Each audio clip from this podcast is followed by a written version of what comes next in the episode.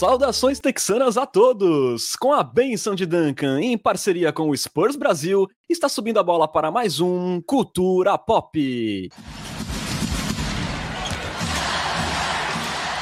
Sejam bem-vindos ao episódio 56 do seu podcast em português sobre o San Antonio Spurs, o último de 2021. Nele vamos abordar aí mais uma semana positiva do Alvinegro, que confundiu Natal com Páscoa e nos presenteou com um chocolate para cima do Los Angeles Lakers lá no último jogo do Staples Center. Nesse episódio, ainda iremos abordar também o peso da ausência do DeJounte Murray, que já perdeu dois jogos aí por conta da Covid, e também vamos discutir quais as chances do Spurs alcançar o torneio Play-In. Meu nome é Renan Bellini, falando diretamente de Santo e São Paulo. Estão comigo nessa, formando um Big Tree paulista texano, meus amigos Bruno Pongas e Lucas Pastore. Buenas tardes, Bruno. Felizmente a nossa zica reversa ela só rolou ali com os três pontos do White, né? Rolou com os três pontos do White, mas logo no primeiro jogo teve o Caldinho chutando nada de três, né? Então a zica também, zica reversa funcionou ali. Boa tarde, né, para quem tá escutando a gente no Spotify. Estamos gravando numa bela tarde de. Hoje é que dia mesmo? Já até perdi o. Quinta. Quinta-feira, numa bela tarde de quinta-feira. Boa tarde, Lucas Pastore, Renan Bellini, nação popista. Como diria o Galvão Bueno, né? Ganhar é bom, ganhar do Lakers é muito melhor. Perfeito. Boa tarde, Lucas Pastore. É, complete a frase aí, Lucas. Vencer o Lakers com 30 pontos do Keita Bates Diop é? Olá, Renan. Olá, Bruno. Olá para a nossa elétrica nação popista. É um prazer tocá-los novamente. É afrodisíaco. Afrodisíaco, perfeito. E antes da gente começar o nosso papo, né? Lembramos sempre que você pode apoiar o Cultura Pop e virar um Coyote Premium. E veja só, sai de graça se você já for um cliente do Amazon Prime. É só entrar no nosso canal da Twitch e escolher a opção Assinatura Prime, que você ganhará acesso a benefícios exclusivos, como participar do nosso grupo de WhatsApp, dar pitacos em nossos roteiros, ver nossas lives sem anúncios, e tudo isso sem nenhum custo adicional na sua assinatura. E caso você não tenha o Prime, com apenas R$ 7,90 mensais, você também pode colaborar com o Culturão e ter acesso a tudo isso. Então aí, R$ 7,90, mais barato que uma coca de 2 litros na padoca. Não perca essa chance de virar um Coyote Premium. Bom, a gente começa relembrando a semana do Spurs, que deveria ter tido aí quatro jogos, mas o último deles contra o Heat acabou sendo adiado, já que o time de Miami tinha menos de oito jogadores disponíveis para a partida. Dessa forma, foram três partidas com duas vitórias. Uma por 138 a 110 contra o Los Angeles Lakers, ali com direito a 30 pontos do glorioso Keita Bates Diop, para fechar o Staples Center. E a outra vitória, já sem o DeJounte Murray, foi ali contra um depenadíssimo Detroit Pistons no AT&T Center por 144 a 109, em mais um jogo ali que o Keldinho acertou quatro bolas de três pontos. É, o único revés da sequência foi também em casa para o Utah Jazz, que estava sem o Donovan Mitchell, por 110 a 104, ali em outra noite iluminada do Jordan Clarkson, que adora jogar contra o Spurs. E com o Spurs anotando apenas 4 pontos na linha de lance livre contra 23 do Utah Jazz. Com esse 2-1, o Spurs soma agora 14 vitórias e 19 derrotas, ocupando a décima posição do Oeste, dentro da zona de play-in, e apenas um jogo e meio atrás do Lakers, que é o sétimo colocado, né? Então tá bem embolado ali aquela região do play-in. É... Lucas, uma semana aí com sacoladas contra times desfalcados, mas uma foi contra o Lakers, que tinha o LeBron, tinha o Westbrook no, no jogo, e a derrota foi ali para o melhor ataque da NBA, sem o DeJounte Murray. Foi ali um bom Natal, né, para a nação popista essa semana. Sim, foi um bom Natal. É, acho que mesmo a derrota foi normal, porque o Utah Jazz sem o Donovan Mitchell é um time, na minha opinião, claramente melhor que o Spurs sem o Murray ainda. É, a vitória sobre o Lakers foi muito legal, né? Com o Keita Bates Job simplesmente incapaz de errar arremessos. Ele acertou todos os arremessos de quadra que ele tentou. E contra o Pistons, né? Apesar da tentativa de secada do nosso querido e amado Bruno Pongas, era uma rodada bônus, já, já seria uma rodada bônus com todo mundo em quadra. O Pistons desfalcado é a famosa piada de mau gosto, né? Então, realmente foi uma semana bem legal.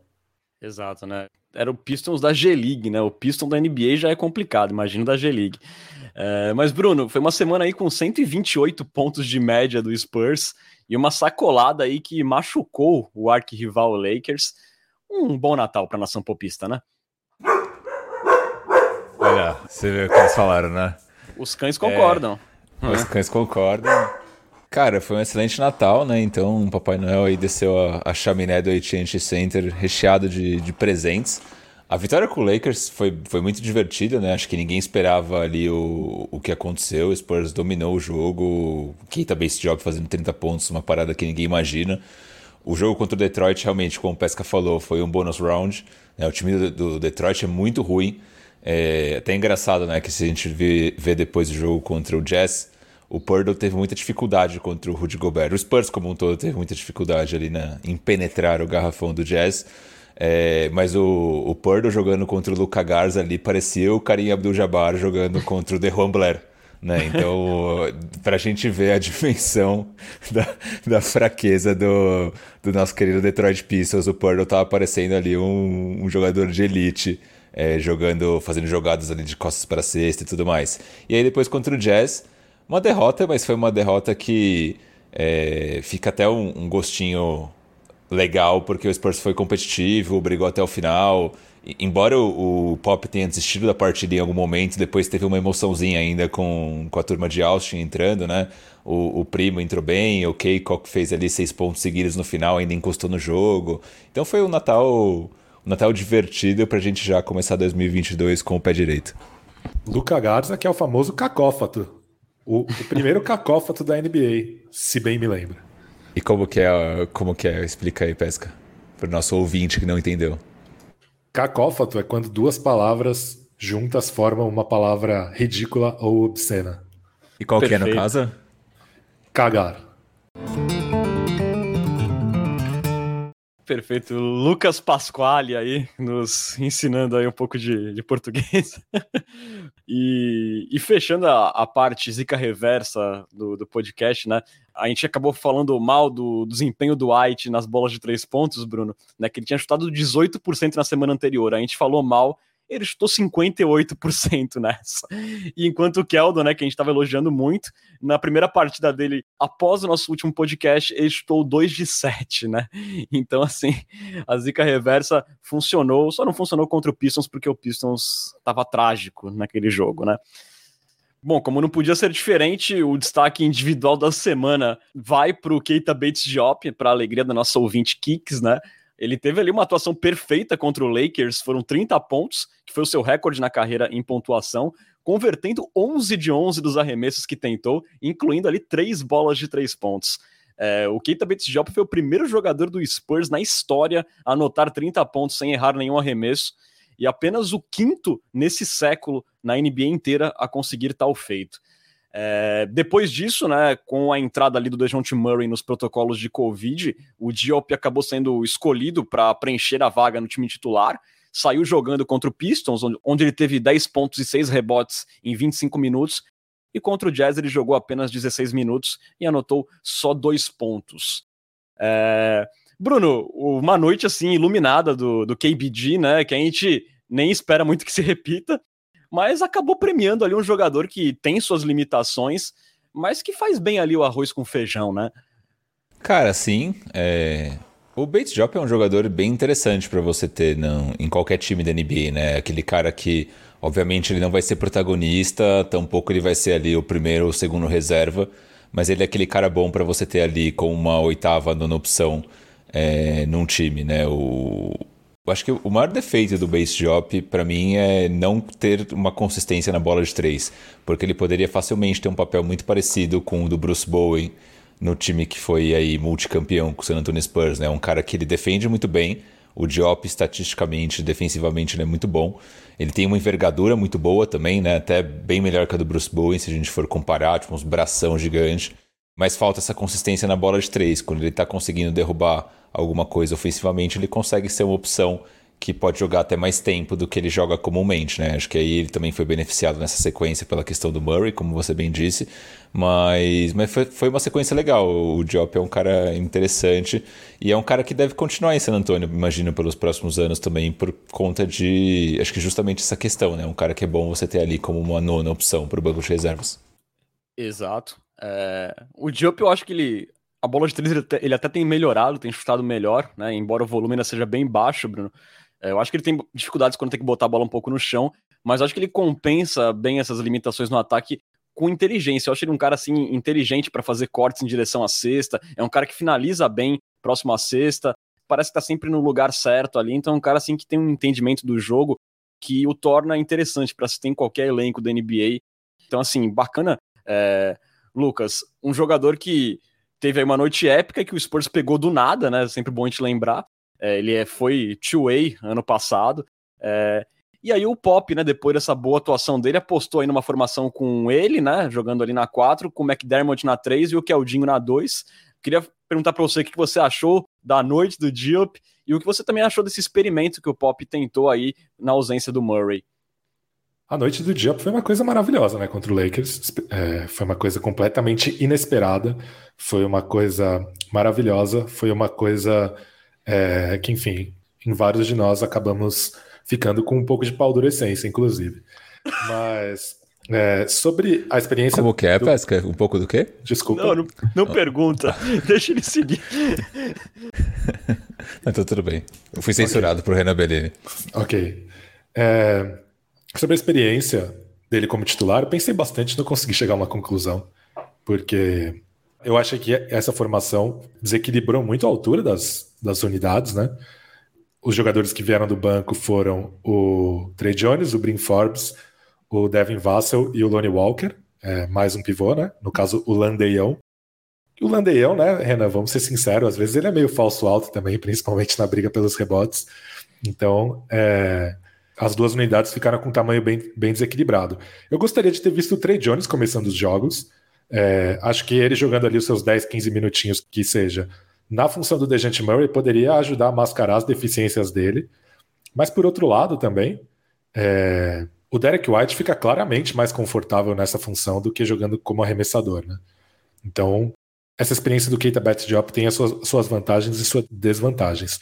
Eu teria começado o jogo com o Trey Jones, e aí até batendo nessa tecla, nessa tecla novamente, é, eu acho que o Tadeu Young poderia jogar na, na, posição 4 na segunda unidade, desde que com o Landale na posição 5. E aí, nesse caso, o Keita Bet Job ficaria fora da rotação, e eu entendo que seria meio, né, meio baixo astral fazer isso com o cara depois do jogo contra o Lakers. É, antes do Bruno completar, só foi engraçado, né? O Greg Popovich foi perguntado antes do jogo quem seria titular no lugar do Murray. Ele falou que um dos suspeitos de sempre, Trey Jones, Lonnie Walker ou Devin Vassell, e aí ele começou o jogo com Keita Bet Job. Fiquei Fiquei pensando se só foi uma trollada dele na imprensa mesmo, ou se ele simplesmente não tinha pensado nisso até agora. E aí, na hora, ele improvisou uma resposta, e aí, depois, na conversa com os assistentes, eles resolveram tomar outro caminho ali e começar com Keita Betts Diop. Aí, eu acho que até foi uma trollada, né? Porque o Pop ele tem esse costume de, quando um titular tá fora, não puxar o primeiro reserva imediato para cobrir o posto, né? E o Diop, ele é um cara que ele aí é quase um cara da terceira unidade então, até que fez sentido puxar ele. Trazendo um dado ali, falando ainda do Diop, ele estou nos últimos cinco jogos, seis bolas de três, volume baixo, mas ele acertou quatro, né? Então, se ele conseguir manter aí, ainda que seja num baixo volume, um aproveitamento muito bom nessa linha, tá, tá excelente. E, e sobre o, essa questão do Trey Jones titular, a única coisa que me preocuparia seria justamente tirar o conforto do Derek White como armador, né? O Derek White ele teve uma semana ali, uma semana não, nesses dois últimos jogos que ele que o Murray ficou fora, ele teve uma média de 9 assistências por jogo, a média dele na temporada de 5 assistências por jogo. Com o Jones em quadra, eu não consigo ver como que o Spurs jogaria com o Trey Jones off ball. Né? Então seria ali mais o Trey Jones puxando a bola para o ataque, porque hoje o Trey Jones sem arremesso é muito difícil ele jogar como um cara ali paradinho na zona morta ou paradinho em algum canto do ataque para chutar. Então acho que essa opção do tre titular acho que tiraria um pouco desse de, dessa bola na mão do Derek White, acho que prejudicaria um pouco o ataque do Spurs, né? Porque o ataque do Spurs claramente com o Derek White comandando ali o pick and roll, ele foi bastante eficiente. É, Concordo, Bruno, com esse ponto. O outro lado que eu ia te perguntar é, mas você também não achou que contra o Jazz o ataque ficou um pouco engasgado porque o Derek White também não tinha um outro criador de jogadas ao lado dele, como ele costuma ter. Teve momentos ali que eu senti que o Spurs quicava a bola ali 20 segundos, não saía nada, e porque o Keldinho não é esse cara, não é. Hoje o Keldinho não é um guard, né? Ele é um cara assim que vai bater para dentro, mas criar alguma coisa ainda tem uma certa dificuldade. Então, pensando nisso, eu imagino que poderia ser bom ter o mesmo o, tre, o 3 sem o chute, né? Mas é um cara assim que, que sabe distribuir o jogo, que poderia ajudar ali o Derek White quando ele recebesse uma dobra ou algo do tipo. Eu, eu acho que o ataque também não funcionou contra o Jazz, é, muito porque a bola de 3 não caiu, né? Então o Spurs chutou acho que 30 e alguma 32, 33% na bola de 3 contra o Jazz. E quando tentava ali penetrar no garrafão, tinha o Gobert que ele fez uma partida excepcional. Então o Spurs, é, sem poder fazer uma das coisas que faz muito bem, né, que é infiltrar e agredir a cesta, dependeu muito de jogar essa bola para a zona morta para arremessar, só que essas, as bolas não caíram, né? Então acho que foi um combo de coisas que acabou acontecendo e não vejo como, eu pelo menos, né, na minha opinião, não vejo como o Trey Jones em quadra poderia ter mudado um pouco esse, esse cenário. É, tava ali uma dificuldade também de criar situações de bolas de três pontos mais livres também, né? Com a defesa do Jazz ali impedindo muito drive and kick. Eu acho que também cabia um pouco, né, Lucas, ao Looney assumir um pouco esse papel de criar jogada, de romper a linha, a linha de defesa na ausência do Murray, né, para ajudar o White. Mas ele teve uma partida meio apagada, né? Ele ali o Keldon Johnson, eles combinaram ali para 10 de 26 nos arremessos, apenas dois, três pontos somados. Então, assim, para variar, não deu para contar com o Looney, né? É, pois é. Mas vale lembrar que também a quantidade de defensores bons de perímetro que o Jazz tem é brincadeira, né? Então a gente está falando de Bogdanovich, Ingles, Conley, Rudy Gay, Eric Pascal. Então também não é como se é, o Spurs estivesse enfrentando uma equipe ruim e não estivesse conseguindo criar. É, eu concordo mesmo com essa história de que o Trey Jones no quinteto titular teria tirado a bola do Derek White, teria deixado ele numa, numa posição que ele claramente rende menos, né?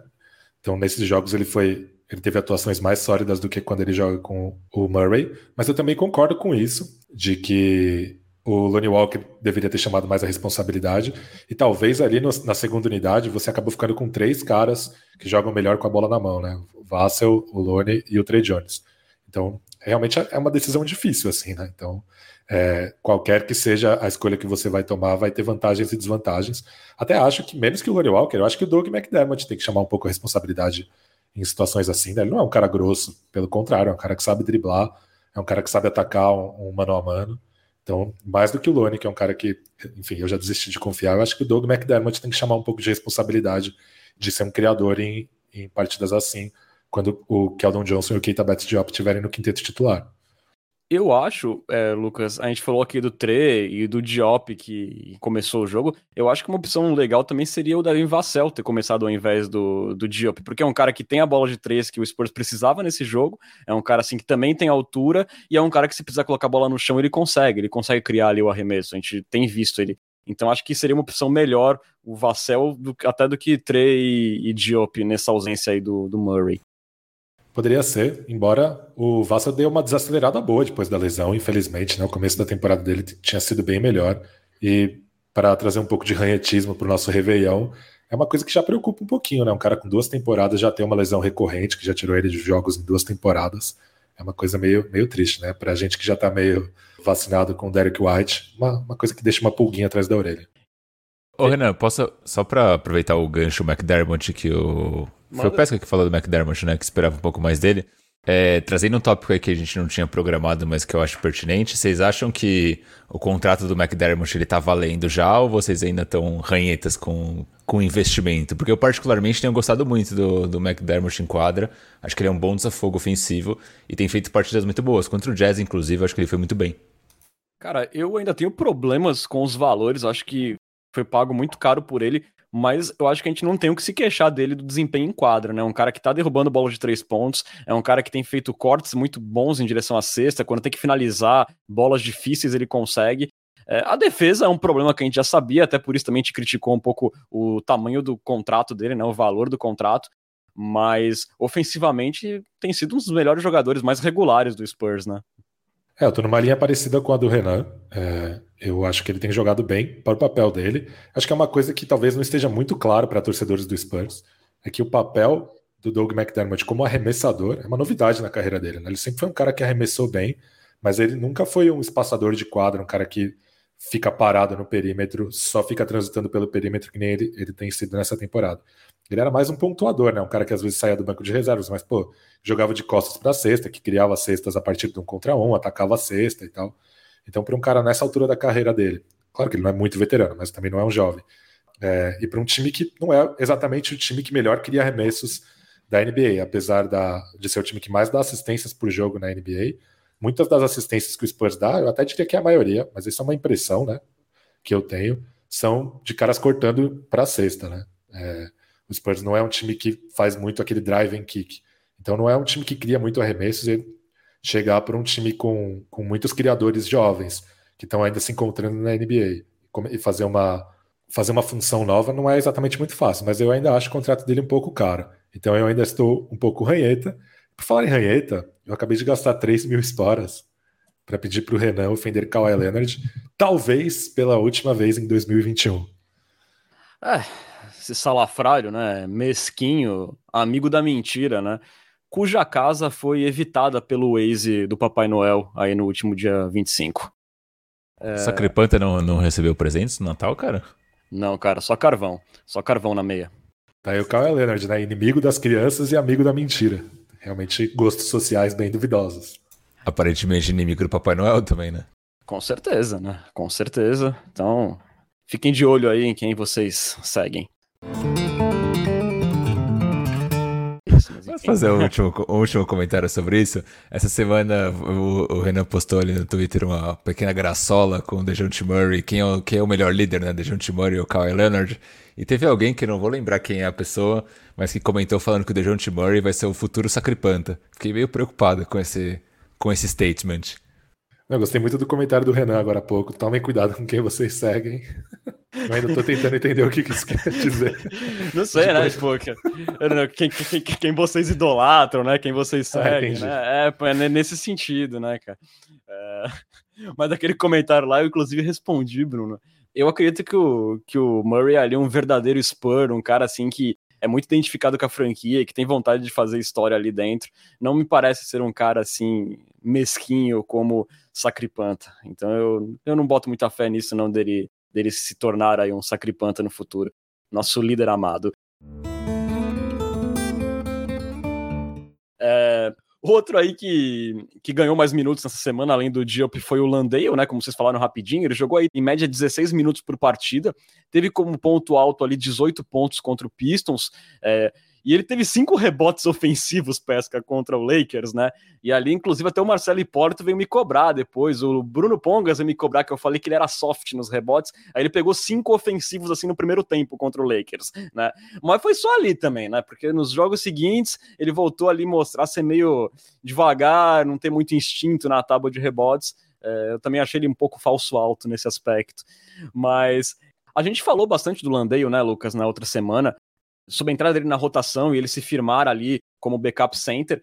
É, mas enquanto isso, o Tadeusz Young ele teve ali o sexto DNP seguido é, e viu do banco até o garbage time nas partidas contra o Pistons e o Jazz, né? Até o Devontae Kaycock é, exibiu seus talentos nesses jogos. É, mas aí a gente começa a olhar para o Tadeusz Young e se perguntar, né? Será que a gente só vai ver ele quando tiver o time todo desfalcado? É, eu queria te perguntar se te agrada essa situação dele sem jogar, é, mesmo com o Spurs aí visando vencer jogos, né? Primeiro sobre o Landé, eu acho que o mérito dele nos rebotes é que ele, ele vai muito bem lendo ângulos, né? É, ele é um cara que faz muitos bons bloqueios. Ele é o cara que faz aquele sleep screen, né? Que finge que vai bloquear e corre para o perímetro para arremessar. E ele tem, tem atacado bem o, os rebotes nos ângulos certos, assim, né? Então, aquele rebote que chove na cabeça dele, mas eu também acho ele meio soft principalmente na defesa, quando ele é atacado por um, por um ball handler mais atlético. Lucas, Sobre... quando ele foi defensor primário, os oponentes tiveram 51% de aproveitamento nessa semana, então, e foi o pior número do time. Não, minto, aí, não foi o pior. Não foi o pior porque existe Brin Forbes que cedeu 56%. Tá aí, Lucas Pastore, especialista em ângulos. Ângulos, é isso aí. Na, no próximo episódio do Cultura Pop eu vou falar um pouco sobre cosseno. Mas sobre o Yang, eu fico um pouco triste porque eu acho ele bom. Eu acho que as qualidades dele completam bem as qualidades do Spurs. Então, a gente está falando de ataque estagnado. Pô, ele é um cara que, quando teve em quadra, ele foi muito bem como facilitador da cabeça do garrafão, né? Inclusive, é, eu sou um cara que gosta muito de passes é, elaborados. Talvez ele, ele seja o cara no elenco que mais dá aquele passe que resolve o ataque, aquele passe que você não viu que estava ali e que resolve o ataque coloca alguém embaixo da cesta. É... E depois de tudo que aconteceu com o Spurs nos últimos anos, eu tenho medo de que ele acabe sofrendo um buyout e o Spurs, usando uma gíria de truco, morra com o zap na mão, né? Claro que é uma impressão que a gente tem, né? Recentemente saíram reportagens de que o, o Tadeu Young seria um, um alvo primário para vários contenders na, na, na trade deadline. E a gente não sabe se dá para confiar nisso, né? Se dá para confiar nisso, de repente o Spurs está fazendo bem, poupando o cara, evitando que ele se machuque, por exemplo, já ciente que é uma que é questão de tempo até ele ser trocado.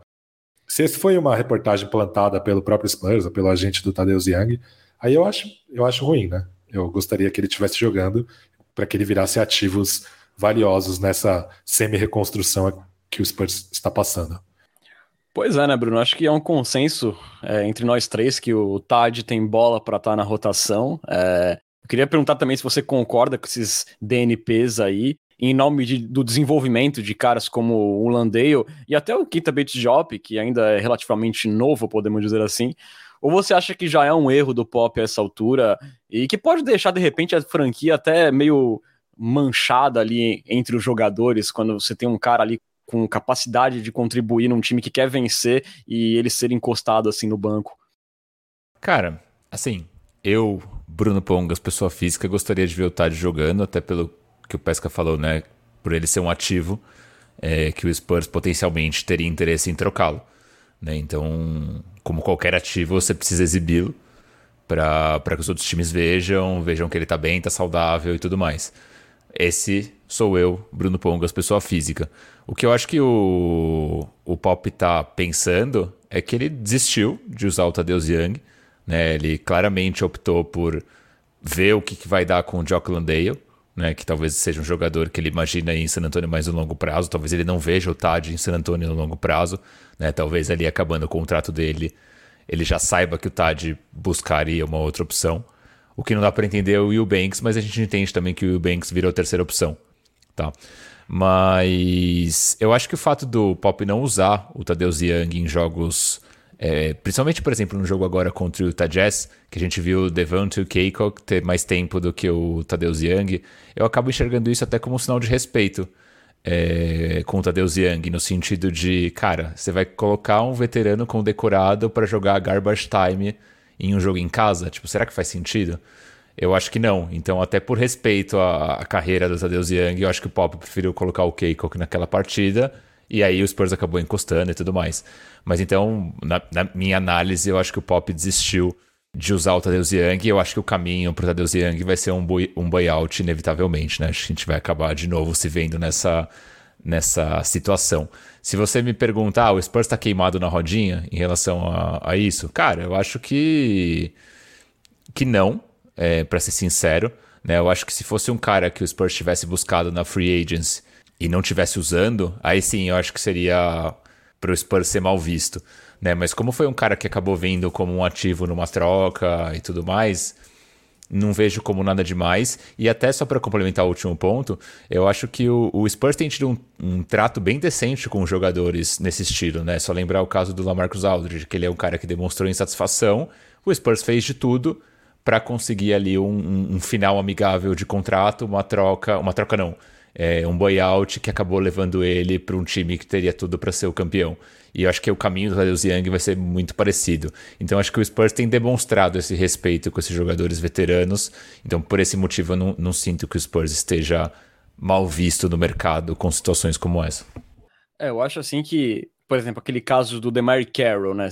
se pensou que, que o Spurs pudesse ficar queimado porque foi um cara que o Spurs trouxe na free agency, como você falou, e não era utilizado. Beleza que depois de um tempo a gente viu que o Spurs estava certo, que o cara pelo menos estava certo em não colocá-lo em quadra, né?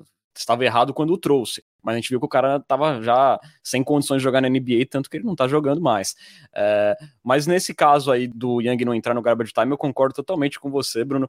Agora, uma coisa que eu penso assim, se for o cenário que o Pesca falou, não, o Spurs sabe que tem um negócio engatilhado e tá preservando o Tadeusz Young, eu acho ok ele não jogar. Agora, se for nesse cenário que você colocou, do Spurs já tá conformado com buyout, aí eu acho muito errado, porque eu acho que o Tadeu Young tem bola para mostrar potencial e, e, se mostrar na vitrine e chamar atenção de algum contender. Eu, eu, eu, vejo dessa forma, né?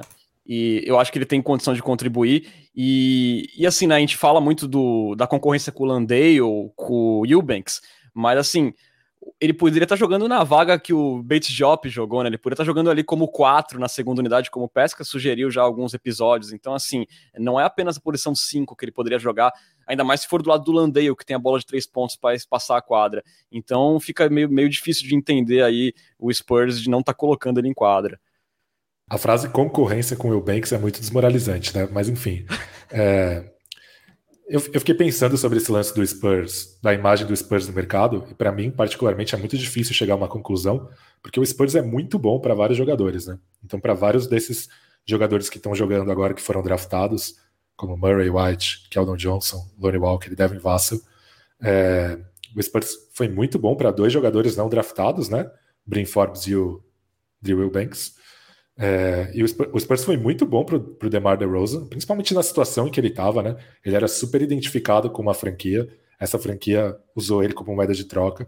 Ele chegou em San Antonio, poderia ter chegado, é, para usar um termo de winning eleven, com a setinha vermelha para baixo, mas pô, ele saiu de San Antonio como um jogador melhor do que ele chegou. O Potter igualmente. Até o Bates Job mesmo, né? O Spurs pegou do limbo. Né? Verdade. Né? Mas ao mesmo tempo, é, o Spurs tem, tem crescido o número de casos em que jogadores demonstram insatisfação com o San Antonio, né? Então, o Bruno falou do Lamarcus Aldridge, né? Tudo bem que depois, é, aparentemente, tudo se resolveu, mas o fim da passagem do Lamarcus Aldridge por San Antonio também foi deprimente, né?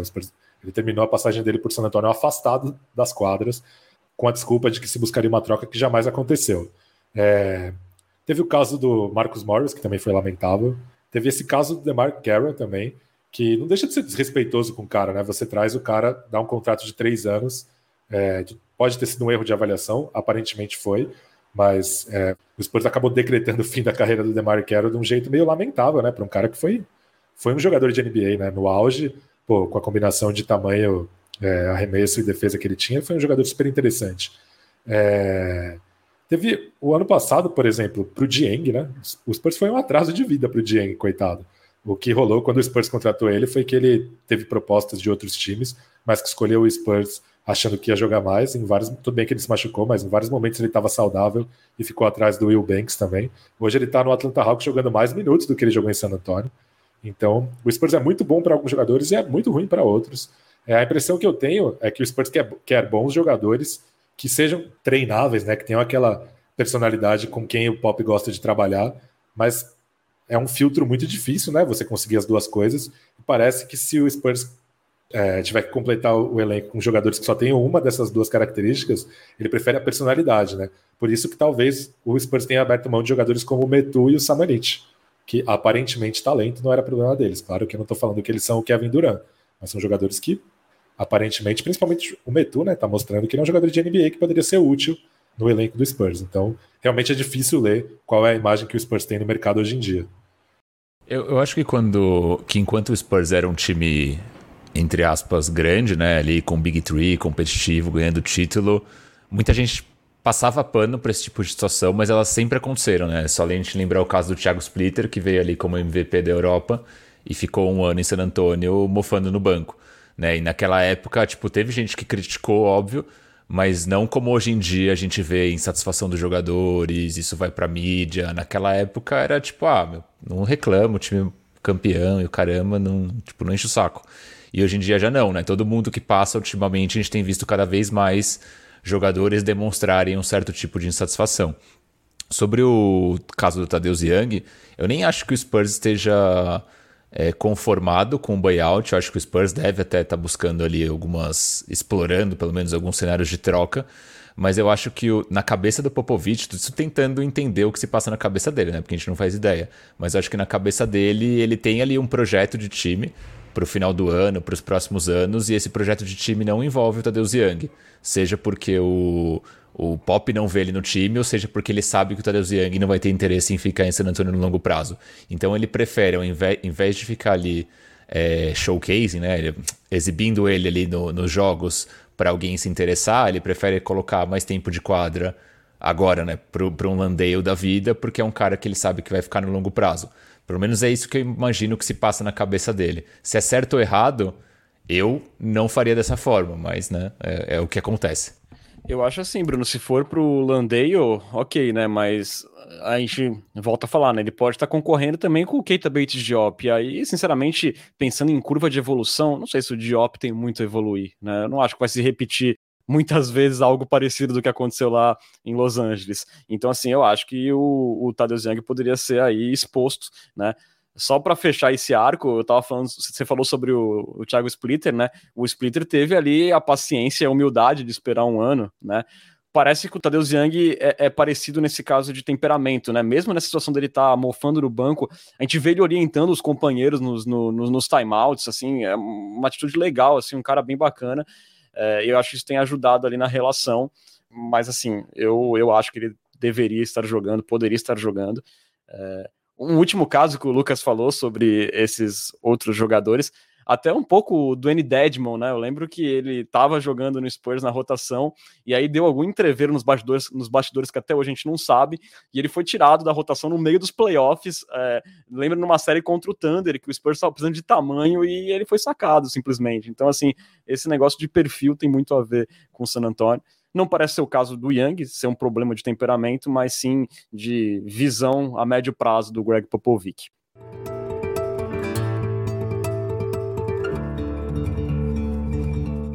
Bom, senhores, vamos agora falar de uma coisa mais positiva relacionado à campanha do Spurs. É, pasmem todos vocês. Nos últimos 15 jogos, o Spurs tem o segundo melhor ataque da NBA, ali com 117 pontos por 100 posses de bola, né? Além ali da 11 melhor defesa. E para registrar, na temporada inteira, o Spurs já é o décimo melhor net rating da NBA, à frente de times como Sixers, Mavericks, Nuggets. Net rating, né? Você pega o offensive rating, desconta do defensive rating, né? Que é ali é, pontos a cada 100 posses de bola. O Spurs aí aparece em décimo nesse balanço. É, Bruno, esses números aí do ataque, eu acho que nem o mais otimista dos torcedores do Spurs esperava, né? Especialmente pelos problemas de meia quadra que se apresentavam ali depois que o DeRozan saiu. Mas cá estamos nós, segundo melhor ataque nos últimos 15 jogos. Números animadores, né? Sim. É... A expectativa que a gente tinha lá no começo é que o Spurs seria um time muito forte defensivamente, com um ataque ruim. E nessa última, nesses últimos jogos, né? Você puxou qual sequência de jogos, Renan? 15. Pra, nos últimos 15 jogos, o Spurs tem tido ali um ataque é, bem consistente. Acho que está relacionado com o desenvolvimento é, de alguns jovens, principalmente aqui eu diria do DeJounte Murray e do Keldon Johnson, né? Que tiveram, o Keldon principalmente, um, uma melhora absurda do começo da temporada para cá. Então isso fez com que o ataque do San Antonio Spurs também é, se tornasse mais perigoso. Teve também a evolução de alguns jogadores dentro do, do elenco mesmo, né? O Doug McDermott começou a temporada meio devagar, tem jogado cada vez melhor. O próprio Looney Walker, né? Também começou a temporada meio devagar, é, teve uma melhora muito boa. Então acho que a evolução desses jogadores fez com que o ataque do San Antonio Spurs é, tivesse uma melhora bastante consistente. São números animadores.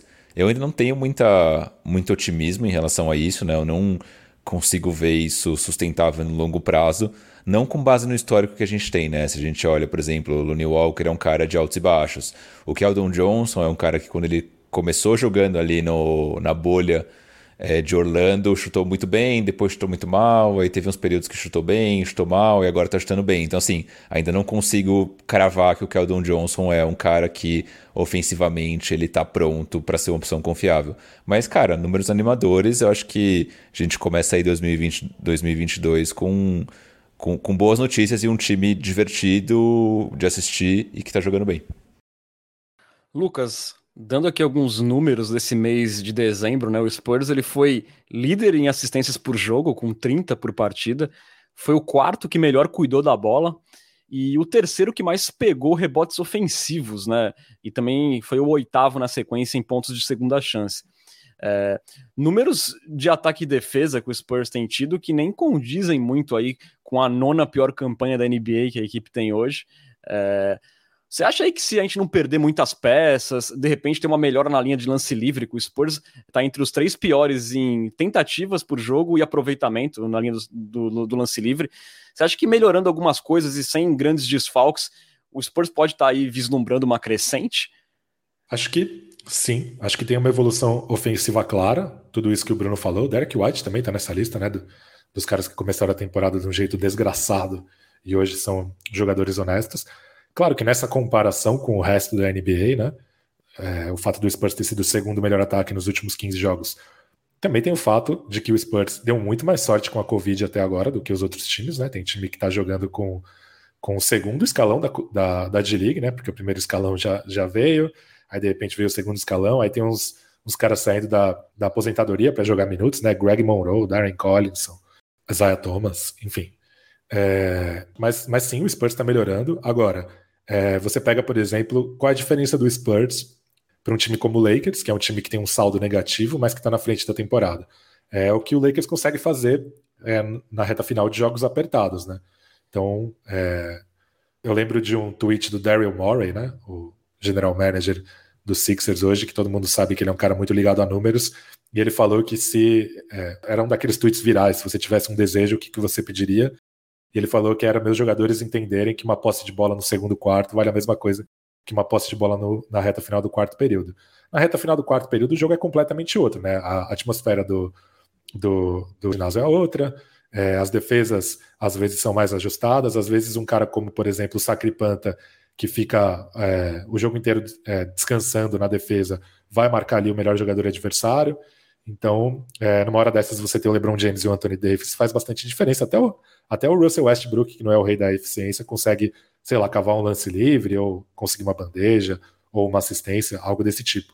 E o Spurs tem sido um time ruim, né, é, fechando jogos equilibrados nessa temporada. O jogo que a gente conseguiu fechar foi com o Lonnie Walker fazendo uma bola em cima do Rudy Gobert. Talvez se a gente repetir mil vezes não vai acontecer de novo. Então, acho que isso é o que separa o Spurs de uma crescente na, na temporada, de uma arrancada rumo ao play-in é, conseguir fechar os jogos mais equilibrados. Pois é, né? Até porque você estava falando, né?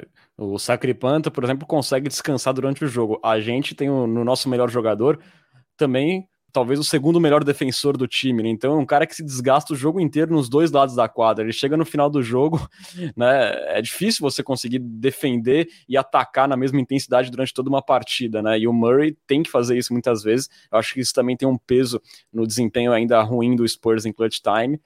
Mas eu adicionaria nessa lista de jogadores que contribuíram para o Spurs ter essa melhor ofensiva, seria até o Jacob Porto também, né? Porque esse número de rebotes ofensivos do Spurs passa muito por ele, né? E num ataque engasgado como o Spurs tem ainda em meia quadra, você conseguir essas cestas fáceis, né? De segunda chance, que ele pega ali um rebote ofensivo e conclui, isso ajuda muito, né? E então também é, é, um dos motivos desse do San Antonio Spurs estar tão bem ranqueado em ataque nesse momento na temporada. É... Bruno, o Spurs está aí prestes a entrar numa sequência de sete partidas na estrada, incluindo aí paradas duras contra Memphis, Sixers, Nets.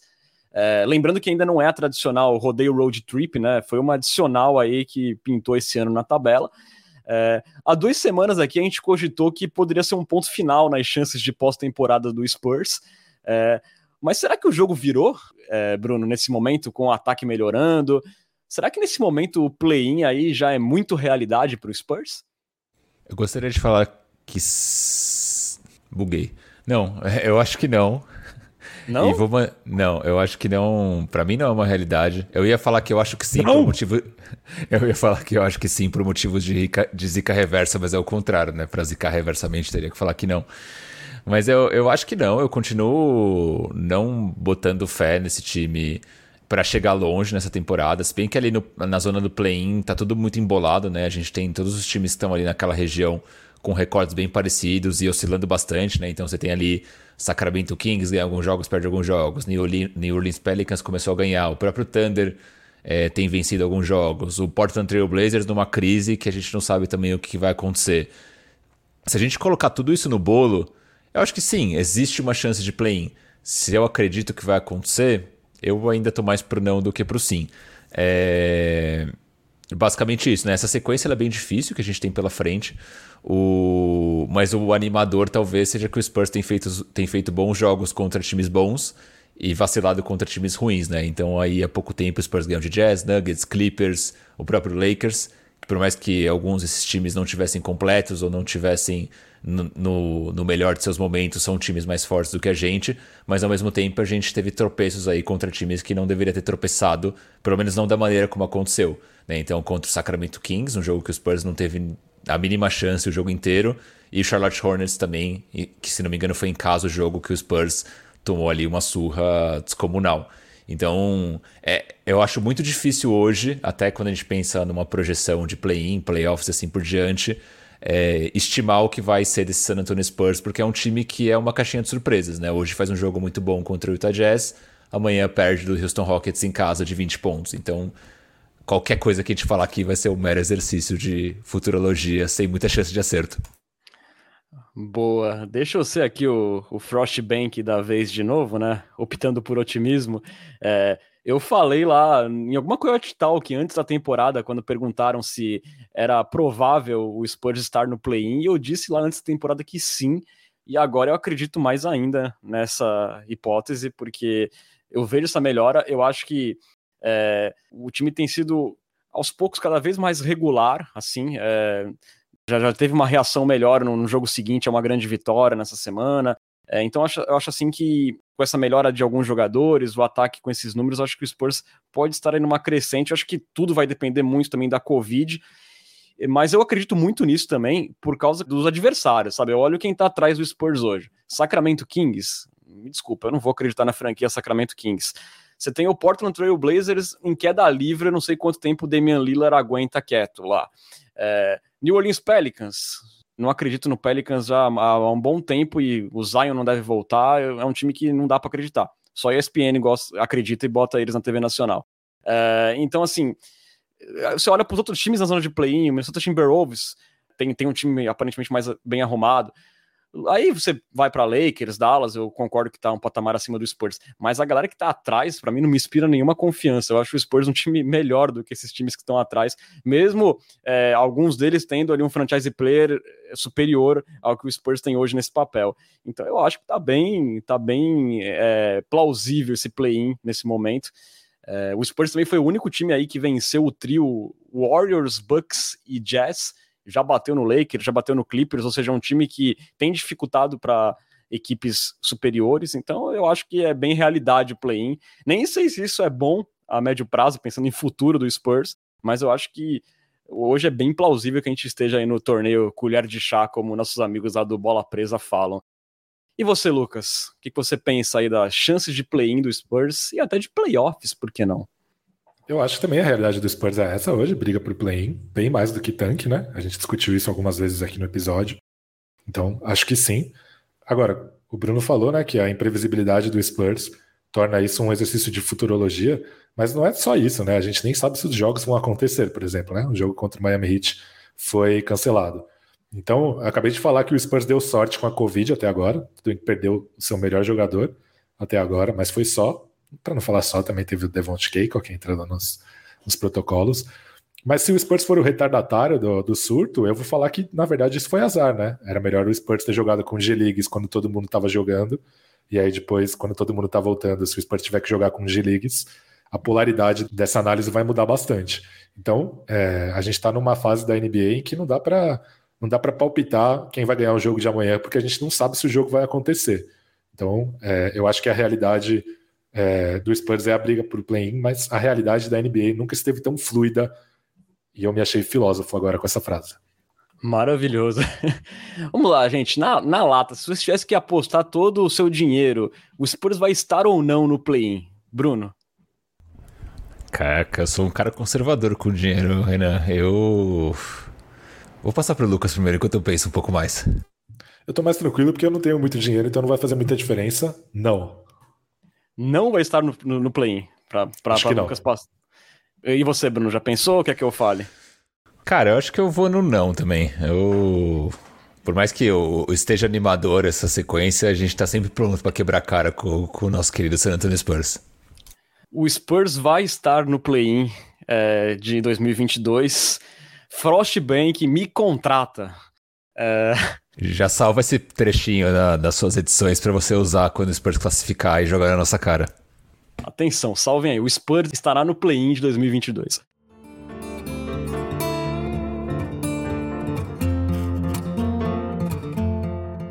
Falando agora da próxima semana do Spurs, que terá o início dessa road trip, terá dois back-to-backs. É, o primeiro compromisso é na virada de ano, às 22 horas do dia 31. O Spurs encara aí o Memphis Grizzlies, quarto do Oeste, que venceu sete das últimas dez, e vai vir desfalcado aí de seis jogadores, entre eles ali o Dylan Brooks e o DeAndre Melton.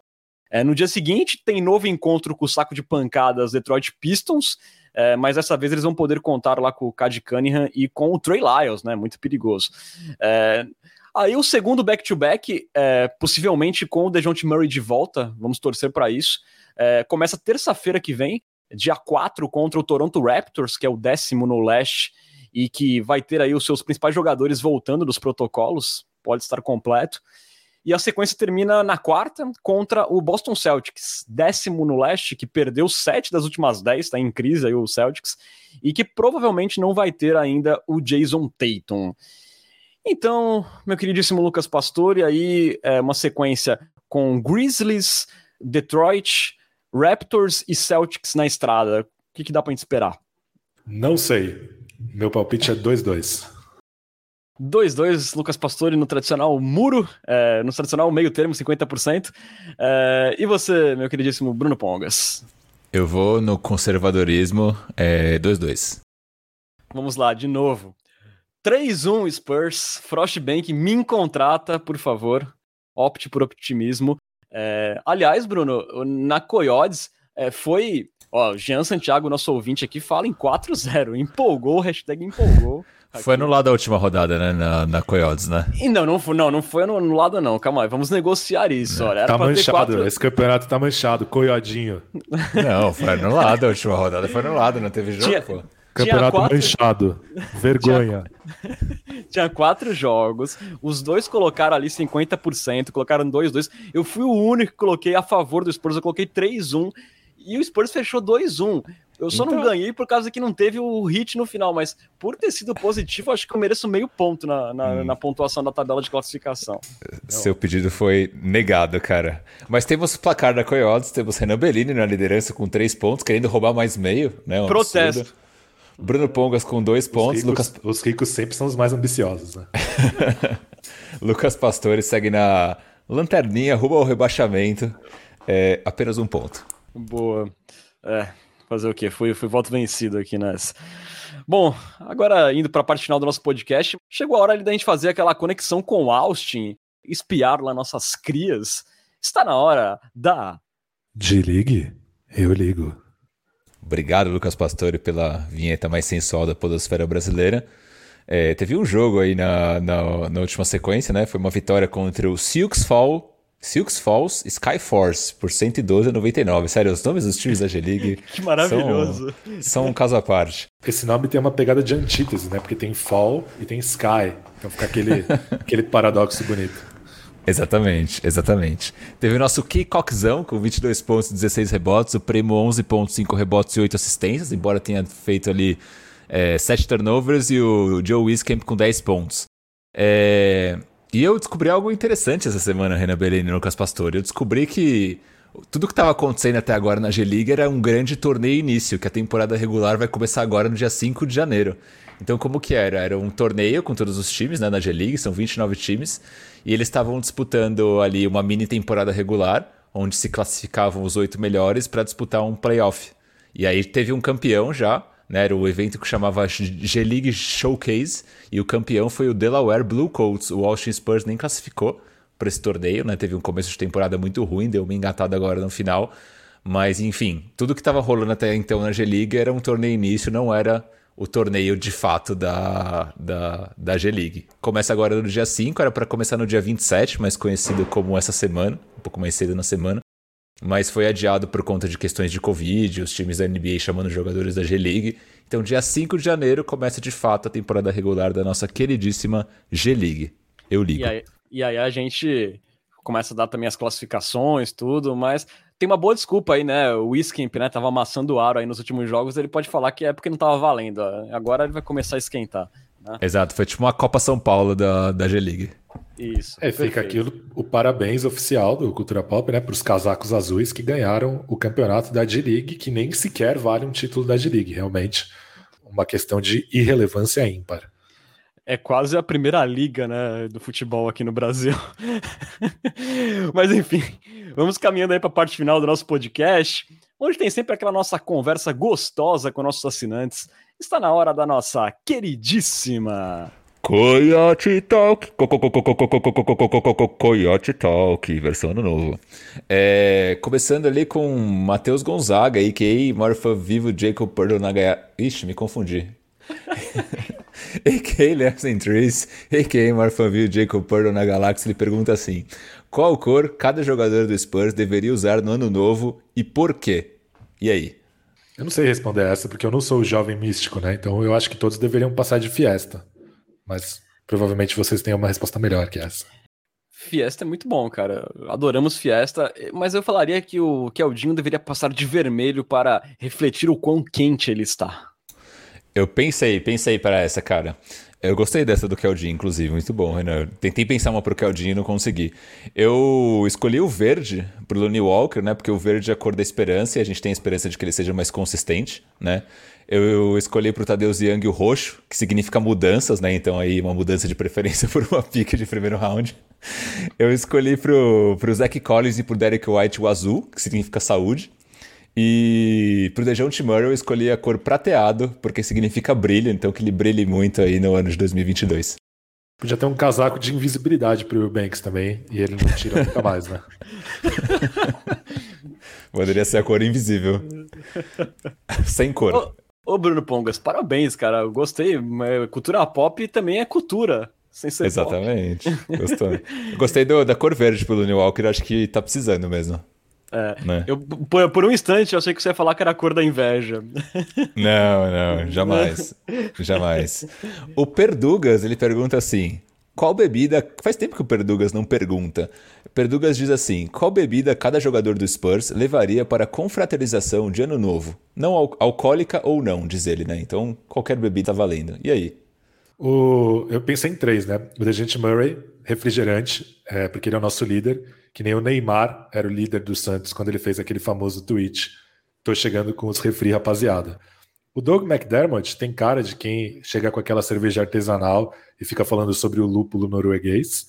E o, e o Josh Primo vai levar um corote, porque é uma bebida de jovem. Perfeito. Eu acho que o Keldinho vai levar ali uma cerveja, assim, sabe? É, tipo Itaipava, mais barato, porque ele tem jeito de ser aquele tiozão que faz piada ruim, que nem o Pesca falou no último episódio, né? E leva aquela cerveja barata e vai querer tomar Budweiser. E fala assim: agora só vou beber o ano que vem, hein? é, exatamente. E diga-se de passagem, Bruno, eu acabei de excluir qualquer possibilidade de patrocínio da Itaipava para o Cultura Pop. Exatamente, cara. Porra, a gente poderia ter falado, sei lá, glacial. Enfim. Desculpa, Danelão. é verdade, né? Danelão que trabalha na. Trabalha no Bev, né? O Danelão. É verdade. Nosso querido Coyote Premium, Rafa Danelão. Uh, eu pensei no Greg Popovich levando vinho tinto, mas eu pensei mais por tipos de bebida que cada jogador toma, né? Eu acho que tem ali uma turma da cerveja, né? Que é a galera que fica na resenha. Para mim, essa turma inclui o Keldinho, o Derek White, o DeJounte Murray, o Jock Landale, o Poeta, Lonnie Walker, Tad Young, Keita Bates Diop, Devin Vassell, Trey Jones e o Devonte Keiko, que são os caras que ficam ali na rodinha tomando só, só, só, cerveja. É, que é a maioria do time, é que a maioria a, a, bebida mais popular é a cerveja, é o que a maioria acaba tomando. Eu acho que o Doug McDermott aparece com champanhe, né? Então aquele cara que ele toma ali com, com o dedinho mindinho na taça, assim. É, eu acho que tem a galera que leva tipo as couve de pêssego.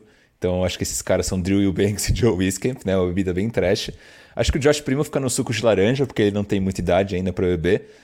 É, tem a turma da água, né? Que é o Brin Forbes, né? O Brin Forbes tem cara para manter aquele físico em dia, ele, ele não, não, não bebe bebida alcoólica. E o Zach Collins, porque ele tá tomando muito remédio. Então não pode, não pode misturar com álcool. Perfeito. e é isso, cara. E tem os caras que eu acho que são fortes para bebida, assim, olhando, eu acho que o Keita Bates Diop, o Jock Landale e o Jacob Purdo tem cara que eles misturam tudo ali, tomam um pouco de tudo e não, não passam mal, não. Boa, meio, meio viking, né? Ali o Jacob Porto e o Jock Landale, né, cara? Exatamente. Aguenta ali a bebida forte. Continuando, J. Kelmer fala assim: Falem aí três jogadores aleatórios e sumidos da NBA que vocês gostariam de ver nesses contratos de 10 dias com a camisa do Spurs. Eu queria o Manu, só pela graçola. Eu gostaria de ver uns, uns, uns stats perdidos, tipo Georgios Printeses, Erasen Lorbeck e Adam Hanga. Podia ser o Milutinov também, né? A lenda urbana. Ou então, como sugeriram lá no grupo, né? O, o Nezinho, né? A... O Nezinho seria fera. O, o Alex o rei... seria fera, hein? O Alex Garcia. Mas é que eu acho que o Milutinov não toparia sair do contrato atual dele por um 10 dias, né? Nem o Nando Decolo, que seria legal também. Esses outros que eu falei, eu acho que provavelmente aceitaria, assim.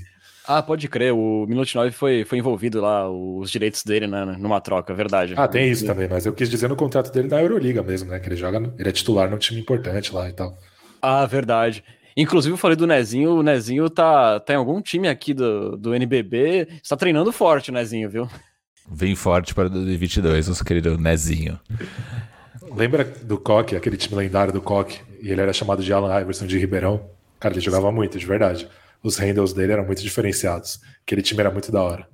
Cara, aquele time era insano, velho. É, é, foi, foi numa época que eu comecei a assistir basquete que tinha o Corinthians Mogi nessa época, você lembra? E chegou na final, o Corinthians Mogi, venceu o Franca na semifinal do, do Paulista, e aí foi jogar com o Coque, só que aquele time do Coque era muito apelão, cara. nessa época, nesse desse ano do título, acho que o Alex já nem tava, mas ele tinha, foi naquele período que ele foi pro Spurs, eu acho. Mas mesmo assim o time era fortíssimo, o Nezinho era absurdo, cara. Você chegou a ver, você chegaram a ver ao vivo alguma vez não, ou não? Não, eu já vi o Nezinho, mas não esse time do do, ah, tá. do Coque. Não, eu vi o Nezinho, acho que jogando pelo Brasília, cara, se não me engano, ao vivo. Não, porque eu tava pensando se se a olho nu o Nezinho é sinistro com os handles, imagina um cara tipo, sei lá, Allen Iverson. Tipo, como que é não assistir esse cara ao vivo assim? Isso é uma parada de outro mundo. Surreal, cara. Surreal. Eu lembro que no Orkut, cara, tinha uma comunidade. É, Nezinho é melhor que o Kobe. É. É. Saudades, Orkut. É... Seria legal ver uns americanos do NBB, né? Tipo David Jackson, para mim. É o meu jogador preferido da história do NBB. Seria legal ver uns caras assim, pegando uns 10 dias. Chamel, é. né? Chamel é. tá cansada já, né? Chamel já tá, tá cansada. Chamel ia dar umas aulas Deixa de pelada. Ia dar umas aulas de pelada pro Looney Walker. Olha, mais consistente ele seria, com certeza. Para fechar, teve o Bruno Santana, vou ler aqui mais pelo protocolo, mas a gente, que a gente já passou um pouco sobre isso. Ele fala assim: E aí, Big Tree Paulista Texano, vamos para os playoffs? Como está o otimismo da nossa cúpula? Como você pode ver, tá 66,6% não otimista. Playoffs, é. Não, não, playoffs, vamos com calma, né? Vamos com calma. Frostbank não me deu uma promoção ainda para falar em playoff, mas play-in sim, mas playoff, calma, calma. Mando de, Mando de quadra já é realidade ou não? Utopia ou realidade, mando de quadra, né? Não, ali, playoffs, a gente bota lá aquela figurinha do torcedores calma. E é isso, fechamos por hoje, gente. Perfeito. Você sabe que você pode seguir o Cultura Pop nas redes sociais. Estamos no Twitter e no Instagram, no arroba Cultura Pop Pod. Mesmo endereço da Twitch, onde você assiste nossas gravações e também pode apoiar o Cultura Pop. São dois caminhos para assinar nosso canal ou via Amazon Prime, com a assinatura sendo de graça, isso mesmo que você ouviu, de graça, ou então ali pagando a bagatela de R$ 7,90 mensais. Das duas formas, você vira um Coyote Premium que terá acesso a benefícios exclusivos, como participar do nosso grupo de WhatsApp, dar pitacos em nossos roteiros, ter prioridade na Coyote Talk e também ganhar emotes exclusivos para interagir no chat da Twitch. Qualquer dúvida sobre assinatura é só procurar a gente no inbox. Registrando também que o Cultura Pop é uma parceria com o site Spurs Brasil, que desde 2008 é a sua fonte de notícias em português da franquia Silver Black. Acesse lá spursbrasil.com. Valeuzão, meu querido Bruno Pongas. Desejo que você tenha um ótimo ano novo, uma ótima virada e que, quem sabe, a gente venha com vitórias no primeiro podcast de 2022. Boa tarde, Renan Bellini. Boa tarde, Lucas Pastore. Boa tarde, Nação Popista. É, um feliz ano novo para todos vocês, né? Que a gente te, tem aí um 2022 recheado de, de grandes conquistas. É, inclusive, aproveitando o gancho, com que cor vocês vão passar aí o ano novo? Aproveitando a, a pergunta do nosso Leopão, só antes da gente se despedir. Nu. Eu ainda não pensei na cor, cara, mas, mas eu vou, vou pensar depois dessa pergunta aí, viu? Seguindo o significado das cores que você brilhantemente passou pra gente. Por favor, então a, a, abramos o episódio de 2022 falando sobre isso, por favor. Boa tarde, pessoal. Valeuzão, meu queridíssimo Lucas Pastore. Tenha aí uma ótima virada de ano. Obrigado a você, Renan, pela mediação precisa. Também gostaria de agradecer ao meu amigo Bruno pelos comentários científicos. E aí é como diria o grupo Que Loucura. Quem sabe as coisas mudem no ano que vem. Amém.